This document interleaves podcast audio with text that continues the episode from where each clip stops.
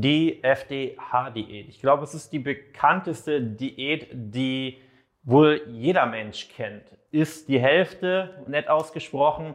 Und eigentlich müsste diese Diät doch funktionieren, oder? Weil wenn wir an die Kalorienbilanz denken und du isst schlussendlich einfach nur noch die Hälfte von dem, was du vorher gegessen hast, isst du definitiv weniger Kalorien, was für eine Abnahme sorgen sollte.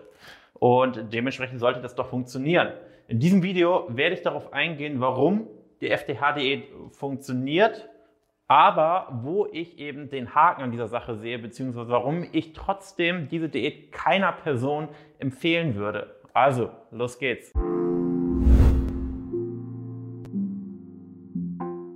Wenn man im Kaloriendefizit ist, verliert man Gewicht. Das ist reine Mathematik. Du isst weniger Energie, als du verbrauchst. Dementsprechend musst du Körpergewicht in Form von Fett oder Muskeln verlieren. Das heißt, frisst die Hälfte, dürfte doch eigentlich funktionieren, oder?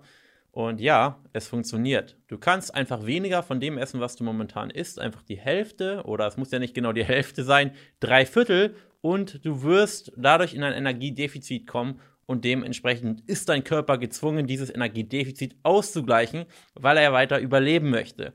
Aber wie der Name schon sagt, FDH-Diät. Es ist eine Diät, die eben temporär begrenzt ist. Das heißt, du wirst es nicht schaffen, über einen längeren Zeitraum diese Diät beizubehalten. Und es ist ja auch klar, wenn du überlegst, okay, du isst normalerweise die doppelte Portion oder 30 Prozent mehr und nun verkneifst du es dir. Vorher hast du einfach gegessen, bis du keine Lust mehr hattest, bis du satt warst.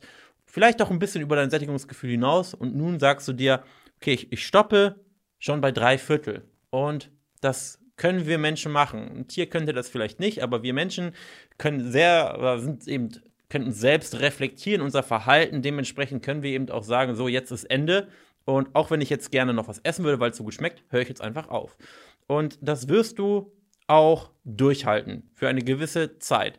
Aber der Haken ist, dass wir Menschen schlussendlich trotzdem hormongesteuert sind und wir haben trotzdem unsere Instinkte und du kannst deine Hormone nicht besiegen. Irgendwann wird dich deine Disziplin verlassen. Deine Motivation wird schwinden und deine Hormone gewinnen quasi die Übermacht. Es ist nur eine Frage der Zeit. Bei jedem Menschen ist das unterschiedlich. Die einen, bei den einen sind es einige Monate, bei den einen sind es einige Jahre. Ähm, Gibt es ja auch bekannte Beispiele, bei denen das der Fall ist. Irgendwann überkommt es sie und dann ist es vorbei.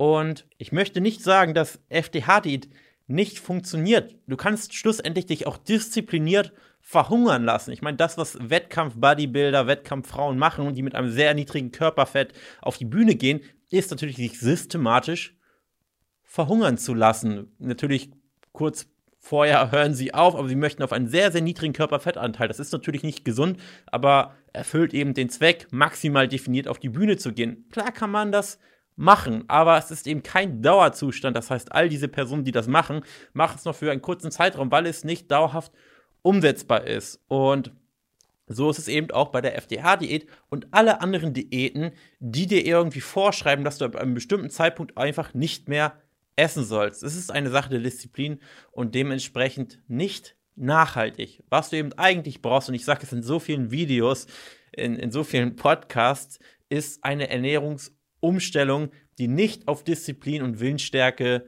basiert. Und falls du aktuell die FTH-Diät machst oder in deiner Vergangenheit gemacht hast, hast du jetzt hier die Begründung, warum sie nicht funktioniert. Und womit du stattdessen anfangen solltest, ist eben zu schauen, wo kannst du einzelne Gewohnheiten austauschen, die aber nicht darauf basieren, dass du nun weniger isst, sondern einfach nur anders. Und so, Stück für Stück eben schaust, wie du hier und da die Stellschrauben drehst, sodass du am Ende dauerhafte minus 10, 15, 20 Kilo Fett hast.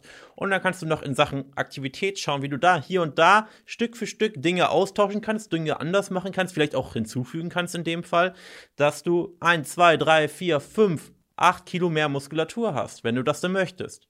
Danke fürs Zuhören und wenn du sagst, Herr Jan, das, was du sagst, ist sinnvoll, aber ich schaffe es nicht umzusetzen und ich weiß auch nicht genau, wo und wie ich anfangen soll und wie ich das auch durchhalten soll, weil ich schon so oft gescheitert bin, dass mir auch irgendwo das Selbstvertrauen fehlt. Hey, dann lass uns miteinander reden. Wir haben wahrscheinlich schon sehr, sehr vielen Personen geholfen, die in genau der gleichen Situation sind wie du und genau die gleichen Schwierigkeiten haben. Vielleicht mit Vollzeitjob, vielleicht mit Kind, mit Familienvereinbarung. Und wir können dir höchstwahrscheinlich helfen. Wir werden jetzt dir ehrlich in einem längeren Beratungsgespräch sagen. Ich würde mich freuen. Danke fürs Zuhören. Bis dahin.